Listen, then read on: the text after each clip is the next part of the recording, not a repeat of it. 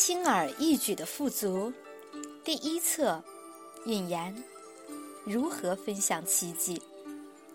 奇迹是来自于感官的转移。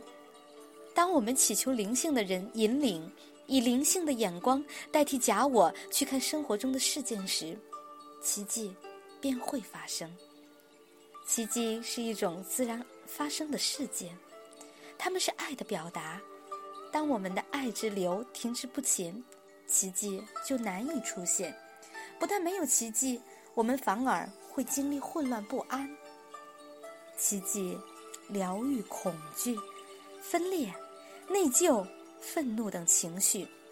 奇迹总是让我们充满和平，因为当我们只分享奇迹时，我们是在说光的语言。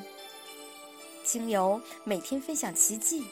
我们鼓励自己和他人持续不断的专注和感谢奇迹。我们越是专注于奇迹，就会发现更多的奇迹。建议你尽快在你的日志上写下你的奇迹，以免你忘记了。时间太久的话，假我会努力的抹杀掉奇迹，让你在分享奇迹的时候记不起你要分享的奇迹是什么。分享奇迹和讲故事之间有很大的区别。故事包含了所有引出奇迹的内疚、责备、恐惧，把奇迹的因归结于外在的一切，而不是出于自己的内在。假我喜欢在故事里添油加醋，因为他相信，故事越冗长、越戏剧化，就会让奇迹的结尾越精彩。然而，事实上，在听过某人分享几分钟的故事之后，我们的头脑就会充满恐惧的幻想，而没有足够的空间接纳真正的奇迹。